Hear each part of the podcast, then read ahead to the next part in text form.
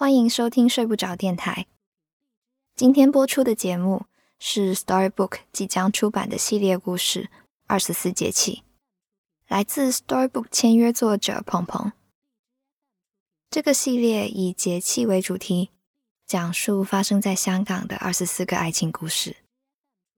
粤语版可以搜索“二十四节气电台”进行收听。那么，节目现在开始。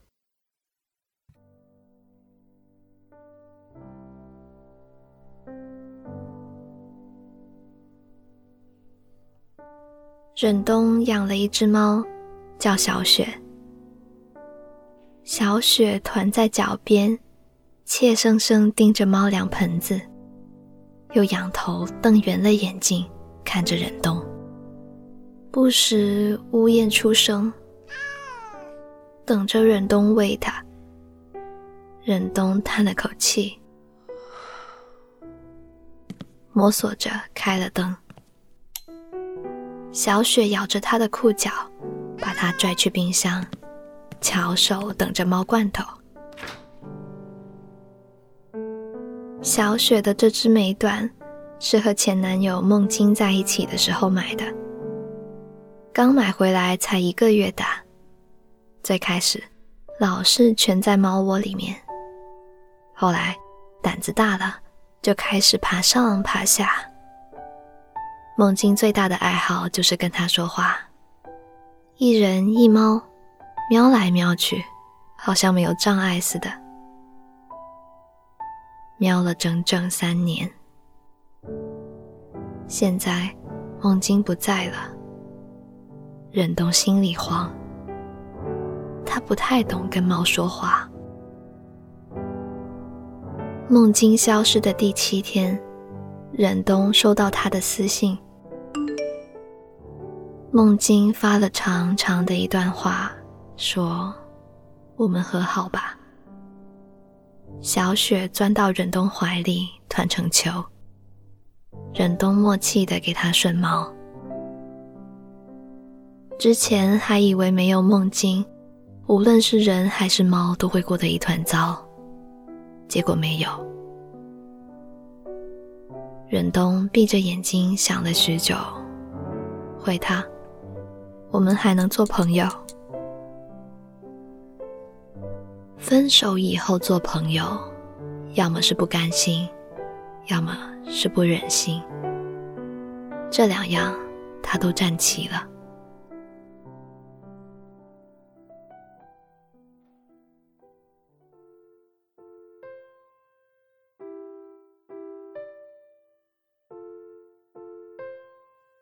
刚开始养小雪的时候，忍冬也才刚找到工作，审计师，一万出头。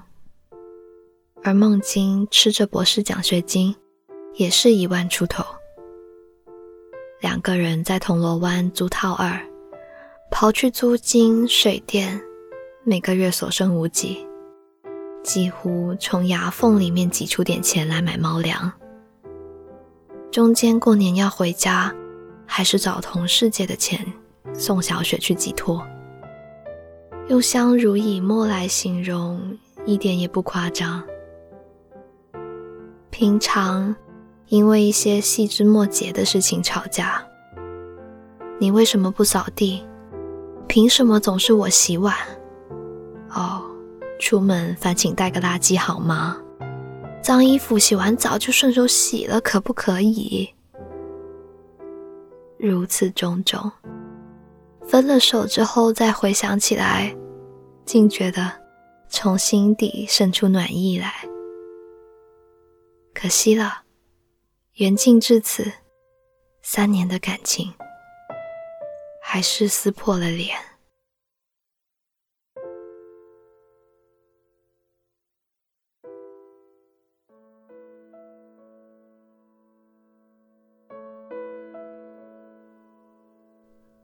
分手第一个月，梦晶有了新的小女友，气性颇大。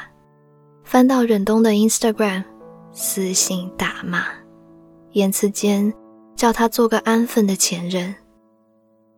忍冬何尝受过这样的气，哭得气血逆流，还要认真回敬对方，不带脏话骂人那种。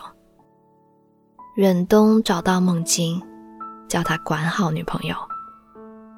孟晶那边说：“给你添麻烦了。”分手两个月，忍冬也有了新男友。在新男友面前，他总是忍不住提起梦境。看电影的时候，吃饭的时候，相拥而眠的时候。男友叫陈楚，似乎是个富二代，对他凡事处处包容，纵得他肆无忌惮。陈楚在忍冬家里做客。却听见门口有敲门的声音。拉开门，小雪猛地窜入来者的脚边。陈楚和孟晶四目对视，现男友和前男友撞到一起了。过了好久，孟晶才讲明来意，说是刚好路过，要把自己东西拿走。陈楚很大方。邀他进门，说：“你随意吧。”俨然男主人的姿态，忍痛心跳加速，生怕出什么事，忙忙沏了茶，同梦晶说：“呃，晚上我和陈楚吃饭，不能招待了，不如你喝杯茶再走。”孟京看着他说：“不了，女朋友还在楼下等我。”又转头同陈楚说：“忍冬给你添麻烦了吧？”一句话落地，好似平地起惊雷。忍冬还没反应过来，陈楚就回了句：“好事多磨。”梦晶的笑裂了一秒，然后走了。这场大戏。忍冬看得胆战心惊。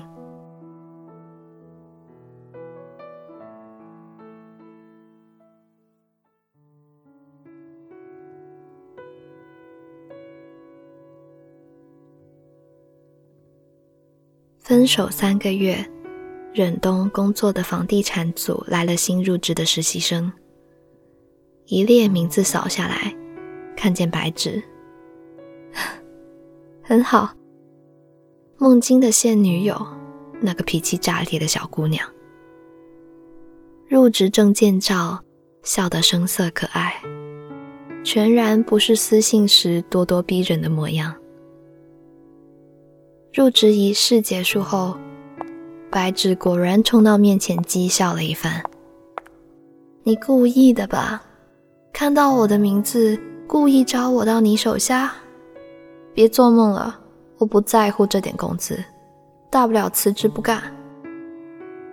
忍冬扶额，耐着性子回他：“小姑娘，说话不要这么冲。”白纸似乎是摸到了门路，笑道：“姐姐，你跟孟晶分手是因为他没钱，现在他有钱了，你也攀不上了。”忍冬气得浑身发抖。当初为了柴米油盐，成天同孟晶拌嘴，未料到时过境迁，竟成了孟晶口中分手的原因。当时情深，如今想来，不免凉薄。忍冬平稳好气息，对白芷说：“嗯，那祝你们百年好合。”他往外走两步。又觉得不解气，又走回来说：“小妹妹，不管你和孟晶以后会恩爱到哪一步，但是这辈子，孟晶就算不说，他心里也忘不了我了。你好自为之。”分手四个月，小雪从衣柜上摔了下来，摔断了胯骨。陈楚前前后后帮着打点手术。自分类学常规检查、自凝检查、镇静苏醒、呼吸麻醉、脚骨头术、气管插管，一条腿上的毛毛被剃得干干净净，碎骨头取出来。医生问：扔了还是烧了？陈楚皱着眉头说：扔了。看见忍冬不忍，又叫医生说：还是烧了吧。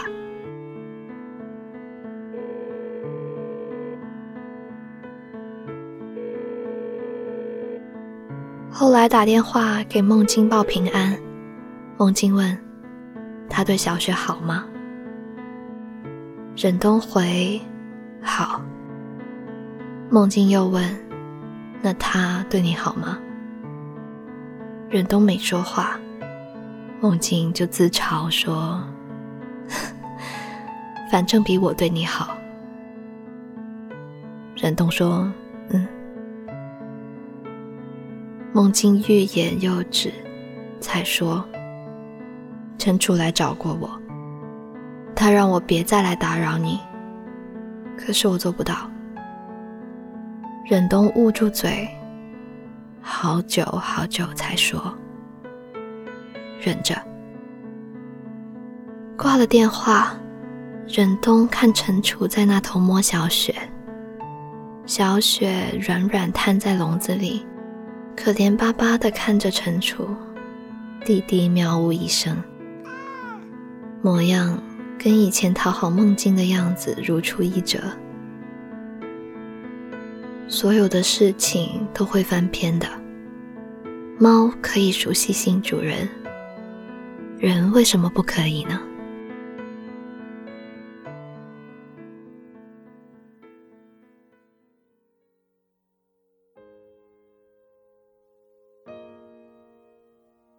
分手五个月，陈楚提出分手。忍冬心上像是挨了一记闷棍。冥冥之中，他隐约觉得已经踩到了陈楚不能容忍的底线。陈楚说：“我的耐心没有想象中好，对不起。”陈楚的教养一直这样好，明明错的是忍冬。他却只归咎于他自己。忍冬几欲落泪，陈楚又温声安慰他说：“没关系，你一个人要好好的。”忍冬目送着他驱车远去，突然太阳光晃了晃眼睛，此时此景似乎适合痛哭一场。分手六个月，小雪失足堕楼，忍冬坐在家里嚎啕大哭，颤抖着掏出手机想给陈楚打电话，拨通了，才发现拨的是孟京的电话。孟京赶来，他们把小雪埋了。忍冬曾经以为。分手已经是最痛心的事，可当死亡摆在面前时，他才明白小雪才是世界上唯一不会离他而去的亲人。忍冬赶走了来安慰他的梦境。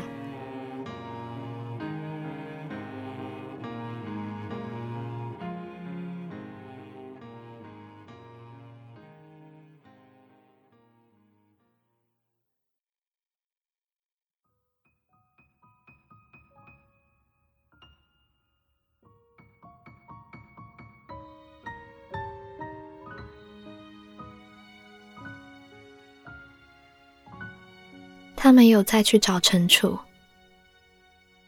其实他曾经找过一次，但隔着超市货架，忍冬看到陈楚的侧影和身边的美人。他们是一对璧人。陈楚这么好，值得这样的漂亮姑娘。至于他忍冬，兴许。无论在谁的故事里，都不过是局外人罢了。管他呢，反正还会有下一个故事。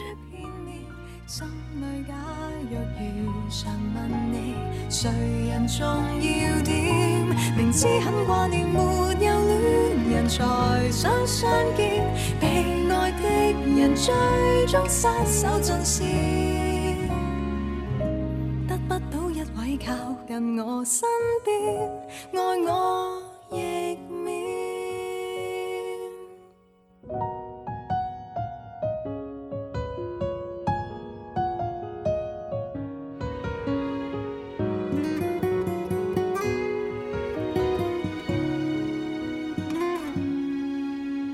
传言亦说，若太敏感，其实是太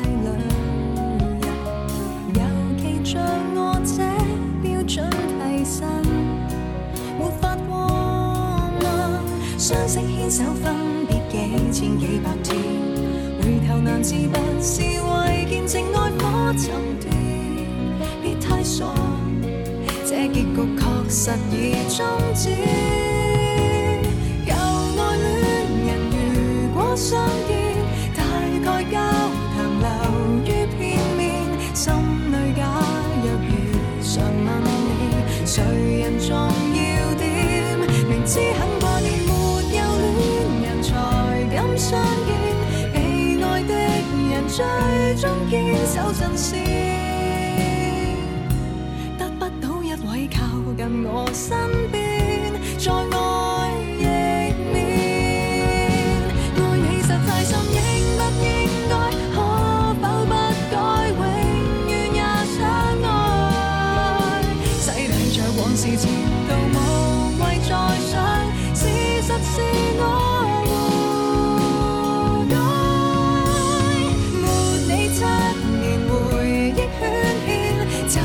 只能梦中碰面，一秒心软才会致电。但是你说真的不变，全你谎言如穿心箭，唯有心人记低分手热线。刚刚收聽到你现有新歡，供給他的關注全球之冠。终于很清楚，这前任最后